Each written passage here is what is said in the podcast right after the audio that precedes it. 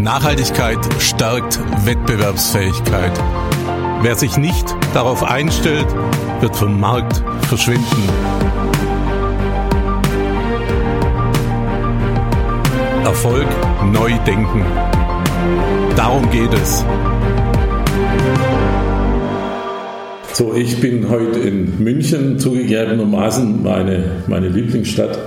Ähm, wahrscheinlich liegt es daran, dass ich wenn ich dann in Bayern bin, echt ein Schweinebrat esse mit, mit Kraut, das mag ich total in Bayern. ähm, aber auch so diese, diese bayerische Mentalität ist natürlich äh, ja wirklich, ich finde genial einfach. Mir gegenüber sitzt äh, Simon Stadler, äh, Geschäftsführer bei Polarstern.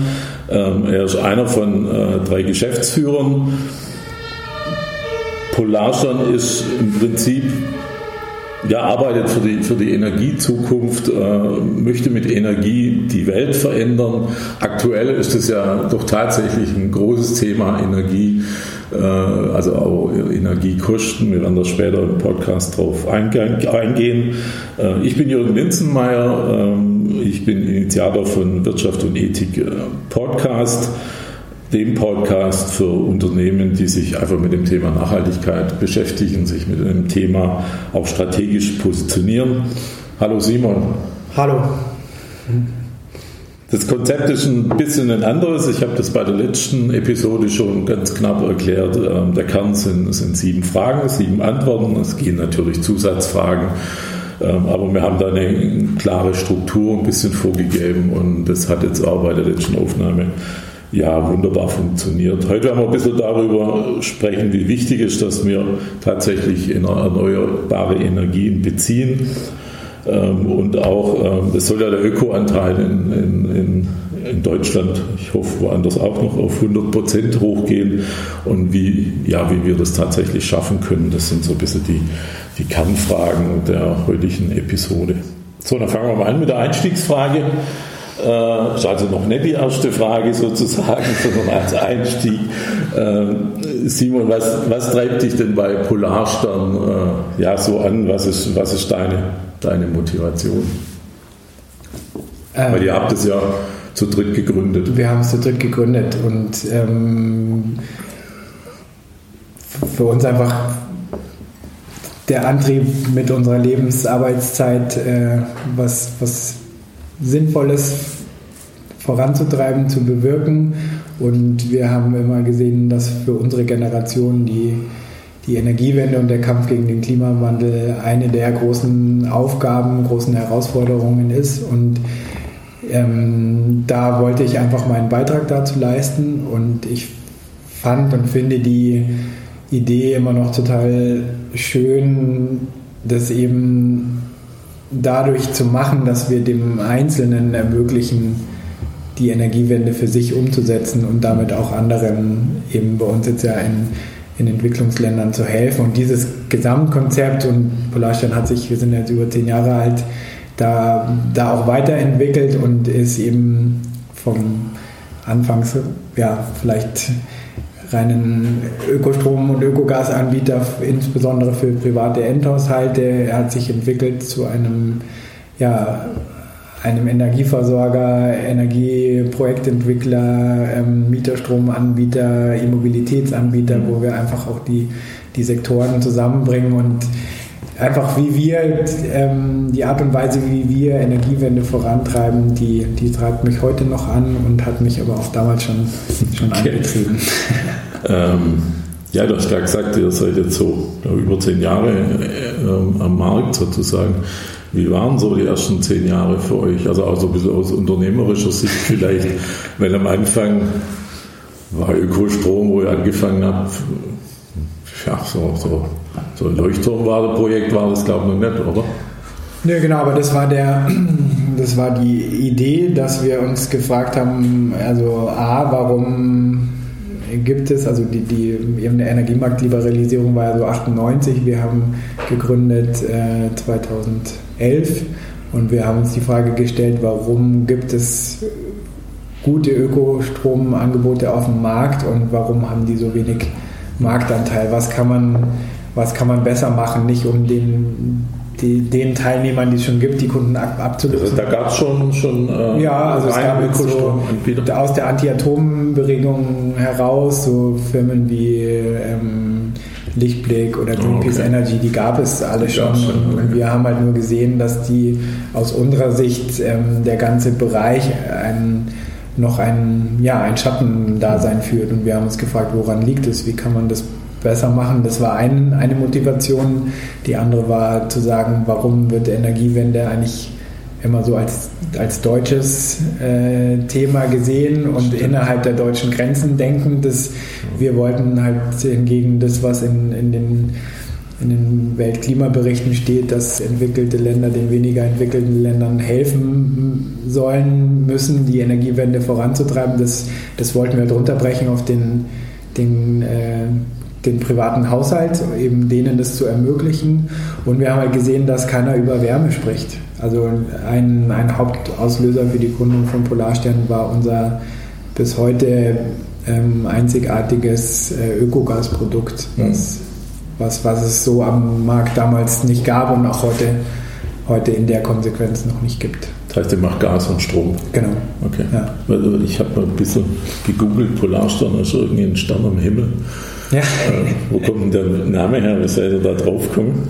Oder was bedeutet der Name Polarstern für euch? Also, wir haben tatsächlich ähm, war wir haben damals eine, eine Umfrage im, im, Bekanntenkreis gemacht, was so gute Namen sein könnten und da war Polarstern eben auch dabei und im Nachhinein ist die nicht nur, weil es ein schönes Wort und auch eine schöne, also schöne Wortbildmarke irgendwie war, sondern weil weil wir uns als, als richtungsweisend auch wirklich ansehen im Energiemarkt. Wir haben nicht den Anspruch, die, die größten Marktanteile zu haben. Wir wollen aber der Anbieter sein, der auf vielerlei Ebene einfach vorangeht und den anderen zeigt, wie es laufen kann. Mhm. Dazu zählt auch eben, dass, dass in, in einem Haifischbecken wie dem Energiemarkt man auch erfolgreich sein kann als Social Business, als gemeinwohlorientierte Firma, die die das Thema Nachhaltigkeit ganzheitlich angeht. Und das, das wollen wir zeigen und damit auch ein bisschen der, der Stachel im Hintern der anderen zu sein, sich, sich halt auch verändern zu müssen, wenn sie sehen, dass unser, unsere Art und Weise äh, einfach gut ankommt. Und natürlich, du fragst es ja, wie das so war die ersten zehn Jahre. Ich habe gerade ähm, mit, mit, wir sind mittlerweile zwei Geschäfte, Florian Hinle und ich, und wir haben überlegt, was, weil wir unser Zehnjähriges im Lockdown verbracht haben und jetzt okay. morgen ähm, tatsächlich so eine, wir holen einige Feiern nach Feierabend, ähm, haben wir überlegt, was kann man denn so erzählen über zehn Jahre und da kam uns schon dieser ähm, quasi das Auf und Ab des Unternehmertums in den Sinn, was man so kennt aus Gründervorträgen. Und so ist es, so ist es natürlich auch manchmal äh, bis heute, dass es einfach äh, ja, von himmelhoch jauchzens bis am Boden. Ich glaube, das hört nie auf. Betrüb, äh, betrübt ist einfach alles dabei, aber das macht es halt auch irgendwie wie aus. Aber die, die Anfangsjahre hatten wir uns tatsächlich deutlich leichter vorgestellt. Also dieses äh, da, äh, ich glaube im Nachhinein auch total wichtig, eine gesunde Naivität an so eine Sache ranzulegen, weil sonst, wenn man wüsste, was da kommt, würde man würde das, geht mir genauso. Würde man nicht gründen. Absolut. Aber ähm, wir hatten einfach natürlich gedacht, wir haben ein Konzept, was es so noch nicht gibt, eine Kommunikation, die es so noch nicht gibt und verkaufen das Produkt auf eine spezielle Art und Weise und ja, das wird wird funktionieren. Und die, wir haben dann gemerkt, selbst im eigenen Freundes- und Verwandtenkreis ist es schwierig, die Leute zum Wechseln zu bewegen, weil der Mensch einfach veränderungsscheu ist. Und das Problem an dem Produkt ist ja, dass man, mhm. es fehlt dann nichts, wenn man, wenn man nicht wechselt, sondern man hat Strom und, und Gas, je nachdem. Kommt aus der Steckdose. Genau, er ist, er ist da und er ist gesetzlich, Versorgung ist gesetzlich garantiert und wir haben dann eben gemerkt, alle finden gut, was wir machen, aber diesen letzten Anstoß zu geben, mhm. tatsächlich, es ist halt kein spontanen Kaufenergie, sondern viele haben dann auch tatsächlich gebraucht, das auf sich zu beziehen, ja. dass es darum geht, dass wir ja. sie überzeugen wollen. Ist es einfacher geworden jetzt in den letzten Jahren? Ähm, also das Wechseln war schon immer einfach, aber die, also die, klar, die, die, die ja, Kopfentscheidung. Ja, ähm, im Einzelnen kann ich das nicht sagen, weil wir es nicht ähm, so nicht nachvollziehen können. Wir merken aber natürlich, dass unser dass die Art und Weise, wie wir Polarstein aufgebaut haben, einfach eine Zeit lang gebraucht hat, aber jetzt umso kraftvoller hm. funktioniert. Und natürlich gibt es da auch manchmal, hatten zum Beispiel, was dann so richtig nochmal auch Schub gegeben hat, war dann, als dann Friday for Futures auch aufkam, da haben wir so gemerkt, wir sind, für, wenn, wenn unser Produkt auf eine, eine Affinität am Markt trifft, dann sind wir einfach bestens aufgestellt. Ja. Und die gab es halt nicht immer. Ja. Und die, ja. die ist natürlich auch Corona wieder einerseits in Teilen vielleicht ähm, im, eher im Privatkundenbereich vielleicht abhanden gekommen, dafür auf anderer Seite, wo wir jetzt halt auch differenzierter aufgestellt sind als früher mit, mit Mieterstrom, äh, ist es total durch die Decke gegangen, weil, weil alle plötzlich äh, gebaut haben und im, im, genau, also so ja, kommen wir vielleicht zur Frage 2. Ähm, bisher war ja so Ökostrom die Argumentation ja ein bisschen Richtung Klima, sage ich jetzt mal, oder, oder nur Klima. Ja. Ähm, jetzt ist so in den letzten Wochen seit, seit äh, dem Ukraine-Krieg das Thema Sicherheit, äh, also Versorgungssicherheit irgendwo natürlich äh, dazugekommen.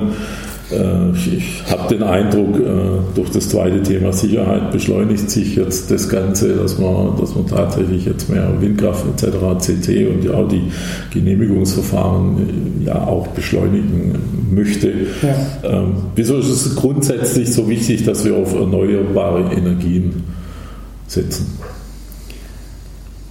Weil es aus, aus unserer Sicht keine, Alternat Upsala, keine Alternative äh, gibt. Also es ist schade, dass es so, so ein Ereignis wie die Ukra den Ukraine-Krieg braucht, um da nochmal Dinge in Bewegung zu setzen, die vorher ähm, trotz der Krise, die es ja schon lange gibt, ähm, nämlich der Klimakrise, ähm, ja, die, dass sowas passieren muss, damit da mehr Schwung reinkommt, weil ähm, klar, Polarstern gibt es genau deswegen, weil wir nicht, einfach nicht mehr viel, viel Zeit haben, da umzuschwenken mhm. und dass es jetzt aus Sicherheitsaspekten heraus oder auch vielleicht ein Stück weit aus man muss die Beziehungen zu Russland an sich äh, überdenken, äh, Sicherheit hin oder her. Man will von, von so einem Despoten nicht weiter abhängig sein und auch dem nicht weiter täglich, monatlich Geld überweisen.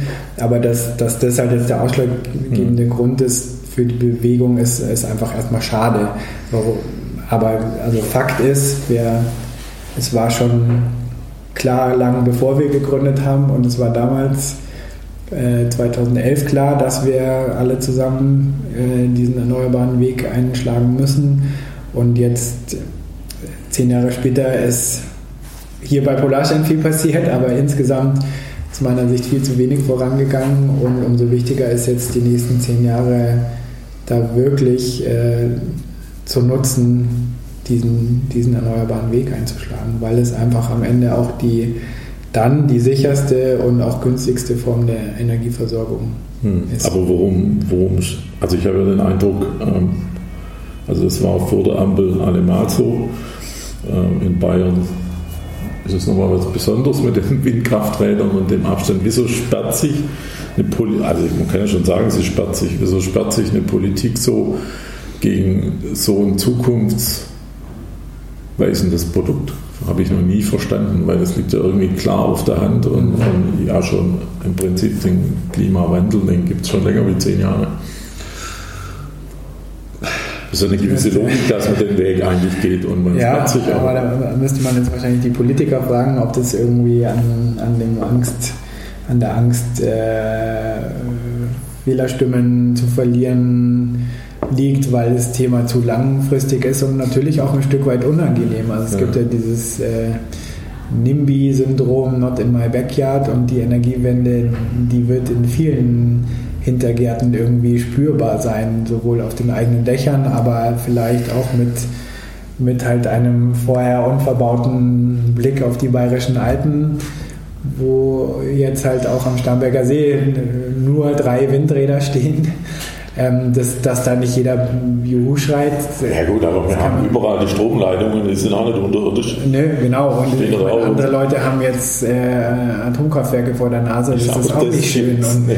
und deswegen ja, ich glaube aber, dass es, dass es irgendwo daran liegt, dass man halt weiß, das ist ein Thema, wo trotz der ähm, ja, des, dieses, dieses akuten Bedarfs einfach ja, nicht alle begeistert sind, wenn man das konsequent umsetzt. Und am Ende zeigt sich aber auch heute, wie fatal es ist, äh, das nicht zu machen. Ja, das Thema mit den Veränderungen, das ist auf allen Ebenen halt einfach schwierig. So ist es. Ähm, ihr seid schon mehrfach als innovativstes Unternehmen Deutschlands ähm, ausgezeichnet worden. Wie, wie kann man sich das vorstellen? Ihr verkauft ja eigentlich nur Strom. Ja, eigentlich, aber ähm, es ist dann doch ein bisschen mehr geworden als quasi, dass Polarstern einfach nur ein einen äh, Ökostromtarif hat, äh, der mit tausend anderen Energieversorgern irgendwie auszuwählen ist, sondern wir, wir machen äh, einfach zusätzlich sehr viel. Also wir haben ganz viele im Ökostrombereich teilweise auch neue Spezialtarife angeboten für Wärmepumpen, Elektroautos und ähm, ein ganz großes Thema, wo, wo super viel Innovativität drinsteckt, ist das Thema ähm, Mieterstrom und generell dezentrale, urbane, dezentrale ähm, Energieversorgung aufzubauen, die Energiewende in die Städte zu bringen. Und das machen wir seit, seit 2015 als einer der ersten Energieversorger sind wir in diesem auch wirklich allein schon deshalb innovativen Markt gegangen, weil teilweise gar keine, bis heute auch teilweise Regularien nicht ausgefeilt sind, wie Dinge dort funktionieren. Und da, da tun wir uns natürlich als kleineres, wendiges, dynamisches Unternehmen leichter da drin zu agieren als jetzt ein großer, großer Tanker. Ähm. Ja, okay. Aber ja.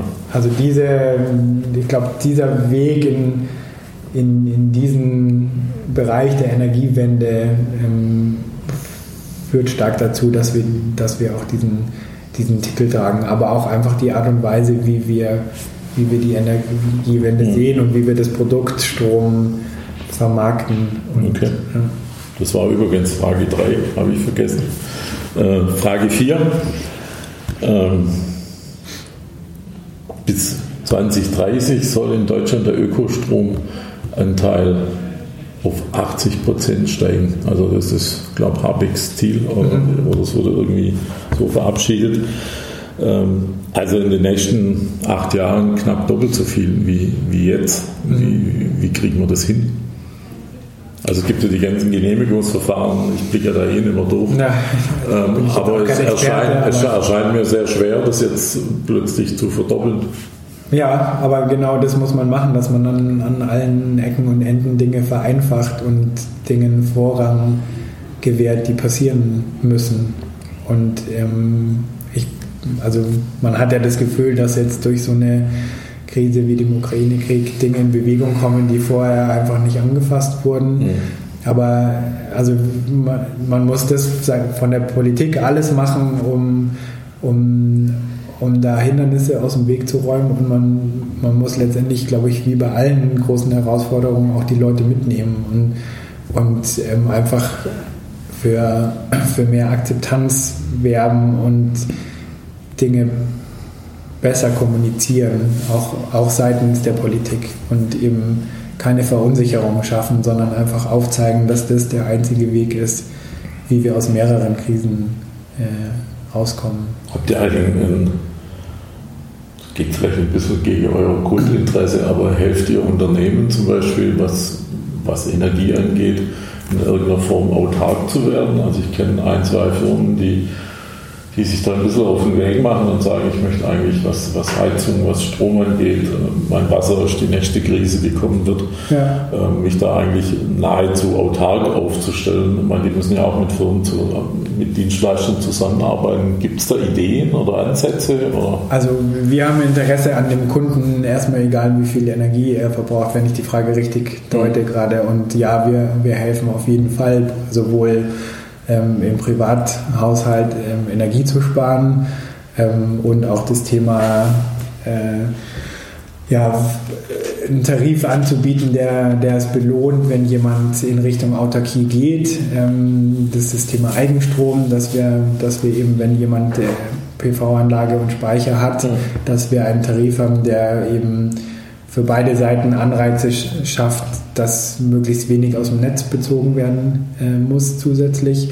Und genauso ist es bei Firmen. Also wir, wir freuen uns mit den Kunden zusammen, die Energiewende voranzubringen. Und wenn dazu gehört, dass wir am Ende auch weniger Strom verkaufen, dann ist das voll okay. Wir können aber trotzdem auch in diese Lösungen hineinwachsen und dabei helfen, eben wenn sich eine Firma eine Solaranlage aufs Dach genau. bauen will und ähm, die den Strom selber nutzen will, dann sind wir da, äh, wollen, sind wir Partner. Genau. Also Strom ins Netz einspeist, weil, weil überbleibt. Auch das, genau. Kann ja auch passieren. Genau, kann auch passieren und es wird auch immer noch ein bisschen was äh, aus dem Netz bezogen werden müssen. Den Anschluss braucht es so oder so, falls mal irgendwas ausfällt und da da sind wir an allen, äh, auf allen Seiten mit beteiligt. Gut. Genau. Übrigens, wenn da irgendwo Interesse besteht, die Internetseite von Polarstern ist www.polarstern-energie.de. Danke. ja, ist ja wichtig. Ist wichtig, ja klar. nee, ich sehe da auch irgendwo tatsächlich so ein bisschen aufkommenden Bedarf. Meine, die Unternehmen agieren ja oftmals auch nur kurzfristig und, und lösen ihre Probleme. Oder wenn, wenn, kurzfristig Probleme aufkommen, dann werden sie halt gelöst. Aber so richtig langfristig denken, dass ich jetzt sage, ich möchte jetzt in acht Jahren autark sein, Wobei ich schon das Gefühl habe, dass die UnternehmerInnen oft weiter sind als die Politik. Ja, das auf jeden Fall. Aber sie denken auch teilweise sehr kurzfristig. Also, also von den ein, zwei Beispielen, wo ich jetzt gesprochen habe, mhm. ja, die haben die Projekte halt auch tatsächlich vor, vor sieben, acht Jahren angegangen ja. und waren sie natürlich noch nicht autark. Ja. Ähm, aber wenn jetzt eine, eine, Energiekostenabrechnung kommt, dann sieht die halt anders aus bei ja, denen, wie bei denen, die es nur einkaufen, wo es halt echt aus der Steckdose kommt. So, Frage 5. Ähm, ja, das ist so ein bisschen mir so ein bisschen ein, ein, Bedürfnis, dass man, dass man Unternehmen irgendwo klar macht, dass sie, dass sie den, wenn sie den Weg der Nachhaltigkeit gehen, dass sie tatsächlich auch im Augenblick ist es ja nur möglich, in ihrer Branche durchaus so ein bisschen Leuchtturmcharakter ähm, erreichen können. Ja. Das heißt, es hat wirklich auch viel mit, mit ja, mit, mit Umsatz zu tun, mit Neukundengeschäft. Also für mich, dass ich es für, für die Kommunikation, fürs, fürs Marketing ja, nutze. Unbedingt. Ähm, ist das für euch inzwischen, äh, oder inzwischen, ich meine, ihr habt euch von Anfang an so aufgestellt, ähm, haben wir vorhin schon mal ein bisschen drüber gesprochen. Ist es für euch schon inzwischen so ein bisschen ein Wettbewerbsvorteil zu sagen, wir sind, wir sind nachhaltig positioniert? Also ihr habt ja einen Gemeinwohlbericht und seid noch in, wir reden jetzt viel über Energie, ihr seid noch in ganz anderen Aspekten ja auch noch positiv unterwegs. Ja. Ist es ein Wettbewerbsvorteil inzwischen, was Kunden angeht, was, ja. was Mitarbeitergewinnung zum Beispiel also angeht? Beides, beides, klar. Das ist also ähm, und da äh, bin ich auch ganz ehrlich, ähm, bei sowas wie, wie der Gemeinwohlökonomie ist das auch eine Intention, so, sich so ein Label zu geben, weil man kann immer auch sagen, gut, ich, ich mache das, was ich für richtig halte und von dem ich überzeugt bin, dafür brauche ich keinen Zertifizierungsbericht. Gibt es auch. Ja. Ah, ähm, das wäre auch so das, was ich mir bei vielen mehr wünschen würde. Aber natürlich, wenn man das dann und gerade bei einem Produkt, was nicht greifbar ist, sondern letztendlich eben über eine Webseite, ein Blatt Papier verkauft werden muss, da da funktioniert es auf jeden Fall, weil es einfach auch Vertrauen weckt, solche, solche Labels äh, zu haben. Und es gibt, es gibt genügend Leute, die Ähm, und es werden immer mehr, die, die Stichwort strategischen Konsum, ihr, ihr Konsumverhalten durchleuchten und überall schauen, äh, was sie von Unternehmen kaufen können, die die Nachhaltigkeit ernst nehmen. Spüren wir das tatsächlich? Das ist das. Genau, und genauso spüren wir das in in jedem zweiten Bewerbungsgespräch äh, erwähnt wird, dass wir eine Gemeinwohlbilanz haben, dass sie teilweise sogar wirklich gelesen wird vorher, dass Fragen dazu kommen, dass, dass genauso wie wir uns die Frage gestellt haben, was machen wir denn mit unserer Lebensarbeitszeit, ähm, die, diese, die Leute sind da draußen, klar, die, die fragen sich irgendwann, jetzt mache ich das hier 20, äh, 15, 20 Jahre, ist es das, was mich antreibt oder brauche ich irgendwie bei meiner Tätigkeit noch den Sinn dahinter? Und den können wir, können wir bieten. Ja, da hat sich die Gesellschaft schon verändert. Ja, und wir also. haben vielleicht das noch kurz, also wenn wir gerade schon die Internetseite hatten, wir haben tatsächlich auch aus dem Grund eine, eine, eine Social Business Karte gemacht, wo wir Unternehmen der Gemeinwohlökonomie von dem Social Entrepreneurship Netzwerk von B Corp, das sind alles äh, Vereinigungen, ähm, dem, die, die solche Unternehmen mit der gleichen Intention quasi äh, zusammenbringen und die haben wir alle auf einer Karte abgebildet. Das heißt, ich kann jetzt halt schauen, wo kann ich hier zum Beispiel den, den nachhaltigen Schweinsbraten essen, wenn ich heute Abend noch essen gehe. Ja, dann gibt es ein Gemeinwohlökonomieunternehmen äh, Wirtschaft in München, wo man den halt aus Bioqualität kriegt und den kann man über unsere Webseite finden.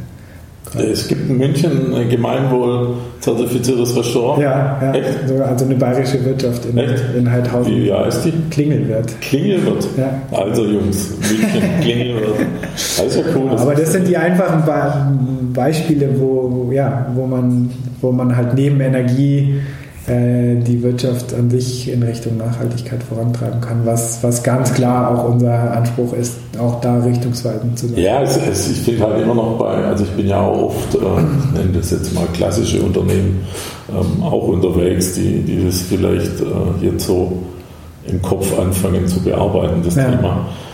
Und diese, diese Gespräche ja diesen Wettbewerbsvorteil immer an. Also dass man, wenn man sich aufstellt, tatsächlich viel einfacher gute und motivierte Mitarbeiter findet, weil ja. sie sich äh, mit der Idee einfach identifizieren äh, können. Und, und, und, das merken viele nicht. Also die reden immer von Fachkräftemangel. Ja. Habe ich schon ein paar Mal gesagt. Ich, ich sage dann immer, äh, es gibt keinen Fachkräftemangel, die arbeiten bloß nicht bei dir.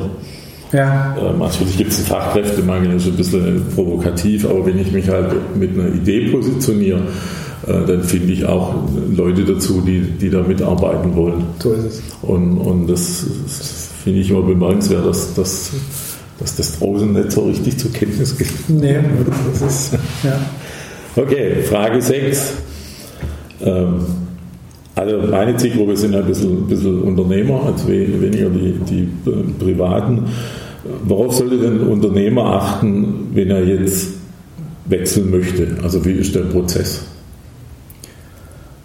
Ähm, das, das kommt jetzt aufs Unternehmen drauf an, ob das quasi so wie wir in erster Linie mal ja ein, ein Bürobetrieb sind, da ist das Wechseln genauso einfach wie beim privaten Haushalt. Man, man, man braucht immer, um jetzt auch ein Angebot zu, zu bekommen, was man von uns persönlich bekommt oder von, von der Webseite, dann braucht man den, Jahres, den Jahresverbrauch und so kann man halt auch vergleichen, äh, was kostet jetzt ein Jahr Ökostrom bei Polarstern und was kostet es mhm. woanders, wenn wir jetzt in diesem ganz klassischen... Ihr meldet dann den alten ab sozusagen. Genau, wir, wir kümmern uns um alles und jetzt speziell bei Unternehmen, die jetzt vielleicht auch mit mehreren Filialen zu uns wechseln oder dann eben ähm, auch Verbrauchsstellen haben, wo man quasi Energie nicht pauschal beschafft, sondern wo man auf wo man genau anhand des Verbrauches, den man dann über Viertelstundenwerte ablesen ähm, kann und auf diesem, auf der Historie dann für das nächste Jahr wirklich Energie genau so auch beschafft. Da haben wir natürlich spezialisierte Angebote und ähm, insofern können wir eigentlich für, für jede Art von Unternehmen äh, Energiepartner sein, außer jetzt vielleicht ähm, einfach Firmen mit riesigen. Ja, das wäre jetzt so meine Frage gewesen. Was, was passiert, wenn jetzt Karstadt anruft und, und sagt. Ja, das, das, also ich denke eher so in Richtung produzierendes also. Gewerbe, weil da kommen wir natürlich auch dann in den Bereich, wo, wo, wo das Thema äh, einfach Klumpenrisiko für uns jetzt auch als Firma eines wird und wo wir auch mit den, den, den Mengen dann irgendwann an eine Grenze kommen, wo wir vielleicht nicht mehr der richtige Partner. Ja, ich glaube, aber BSF sagt ja, wir würden ja gerne auf Ökostrom umstellen, aber ja, äh, irgendwie gibt es die Menge nicht, ja. die wir brauchen. Nee, aber so für den normalen Bereich haben wir da alles. Und was uns ganz immer ganz wichtig ist, ähm, du hattest es ja vorhin angesprochen, dass es auch ein Wettbewerbsvorteil ist und wir helfen den Firmen, das auch zu vermarkten. Also wir haben wir haben, äh, so wir nennen es Kommunikationspaket, wo es da von quasi der einfachen Plakette am Ladengeschäft ah, okay. äh, hin zu ähm, einfach auch individuellen aufgesetzten äh, Kooperationen, zum Beispiel ähm, auch über die Gemeinwohlökonomie mit der Sparda Bank München, wo wir auch in, für die Mitarbeiter, erstens gibt es dann auch wirklich Austausch zwischen den den Teams. Das ist eine, auch wirklich eine besondere Partnerschaft, aber ähm, wir machen halt auch Mitarbeiter, ähm, dass man wir sind jetzt umgestiegen als Unternehmen und dann helfe ich das zu kommunizieren in die Mitarbeiter rein, in die Kundenschaft hinein, so. ähm, eben auf der, auf der Webseite in Form von Artikeln. Und äh, das ist uns das Allerliebste, einfach Unternehmenspartner zu gewinnen, die Lust haben, nicht nur einmal irgendwo diesen Schritt zu machen und sich dann irgendwo äh, das irgendwo auf einer Nachhaltigkeitsseite zu kommunizieren, sondern eigentlich damit stärker in die Kommunikation gehen Stark. wollen. Und so. dafür sind wir, glaube ich, sehr gut aufgestellt. Ja. Das ist eine technische Frage, vielleicht ist das jetzt blöd, aber ich bin ja kein, kein Show- oder irgendwas Ingenieur. Ähm, also steht irgendwo auf der grünen Wiese steht jetzt ein, äh, ein Windrad ja. Äh, oder so ein Wasserkraftwerk oder irgendwas ähm, und produziert Strom, Ökostrom. Wie kommt jetzt der Ökostrom vom Starnberger See, äh, wenn ich als Kunde in Hamburg buche aus meiner Steckdose? Da kann ja alles Mögliche rauskommen. Ja, genau. das ist immer der, der Punkt, wo es so ein, äh, wo es so ein bisschen äh, un, unromantisch wird, würde ich mal sagen, weil man weil die ganz klare Antwort ist, das passiert ja gar nicht. Also ähm, wir, wir reden immer von dem, von dem Stromsee, wo alle Quellen, erneuerbar oder nicht, ein einspeisen und man kann äh, quasi nicht ähm, entscheiden, was man aus dem See bekommt, aber man kann entscheiden, was für einen in den See eingespeist wird. Beziehungsweise alle, alle bekommen den Mix aus dem See und ich entscheide mich für die Quelle, aber nicht für das, was, was ich rausnehme. Letztendlich ist ein Elektron nicht mehr zu unterscheiden. Also das heißt, wenn ich bei euch Ökostrom bestelle, dann wird der Anteil an Ökostrom in dem See höher. Genau. So über den 80 genau. Prozent. Wir garantieren, dass wir den, äh, den, den Jahresverbrauch jetzt zum Beispiel von, von einem Unternehmen in der Höhe ähm, quasi, dass der produziert wird, von uns beschafft wird und in unserem Bilanzkreis, in unseren See eingestellt wird. Das heißt aber, weil das wird ja immer erzählt, gut, als ich gefragt habe, das wird ja immer erzählt, wenn ich einen Tesla fahre ähm, und ich tanke richtig Ökostrom, ja. dann, dann ist das ein gutes Fahren, sage ich jetzt mal. Ja. ja. Und wenn ich den normalen Strom kaufe, dann ist es schlechter Strom für den, für den Tesla. Ja. ja. aber ich kriege ja alles aus dem See. Ich kann ja nur, ja, ich kann ja nur die prozentuale Menge steuern, indem ich sage, ich engagiere mich da, dass, die, dass der Anteil höher wird. Genau, aber de facto ist dann halt der, der es ist schon so, dass der Verbrauch, der dann dem äh, in dem Tesla entsteht, äh, aus einer erneuerbaren Quelle kommt. Nur es ist nicht das gleiche Elektron, was, ja, ja. was dort ankommt. Und okay. damit ist die, die, die Fahrt dann äh, CO2-neutral. So, Frage 7. Ähm, was kann denn ein Unternehmen tun, um Strom zu sparen? Kurze Frage, schwere Antwort. Einiges, kurze Antwort. Also kommt natürlich auch ganz stark wieder drauf an, die ähm, auf die Branche. Was, was haben wir? Dann nehmen wir mal so wirklich so Büro. Genau, wir sind ja hier ähm, jetzt erstmal ein klassischer Bürobetrieb. Ähm, was haben wir gemacht? Wir haben uns erstmal einen Smart Meter äh, angeschafft, dass wir überhaupt unseren Verbrauch sinnvoll messen können, dass ich wirklich halt also es kennt ja, glaube ich, jeder den alten Drehstromzähler, der ja. mittlerweile auch digital anzeigt, aber wo ich quasi halt, ähm, da kann ich nichts machen. Ich kann nur sehen, dass sich, wenn das der Wasser an, Wasserkocher angeht, dass er sich schneller dreht, als, ja. als wenn der nicht an ist. Und im, mit einem Smart Meter habe ich halt die Möglichkeit, wirklich ähm, theoretisch auf Basis von zwei Sekundenwerten Dinge auszuwerten, was bringt äh, die Steckerleiste, wenn die abends äh, ausgeschaltet wird und, okay. und alle alle Rechner nicht mehr im Standby-Modus durchlaufen. Ich sehe das immer wieder, dass zum Beispiel in Firmen nachts und am Wochenende die Bildschirme mit irgendwelchen schönen Bildschirmschonern hell an sind. Das ist eine absolute Energieverschwendung, braucht kein Mensch. Selbst wenn der Rechner aus irgendeinem Grund anbleiben sollte, kann man wenigstens den Bildschirm auch machen. Aber das sind, glaube ich, so alltägliche Dinge, Zeitschaltuhren. Viel geht natürlich auch um Verhaltenssteuerung der, der Mitarbeiter.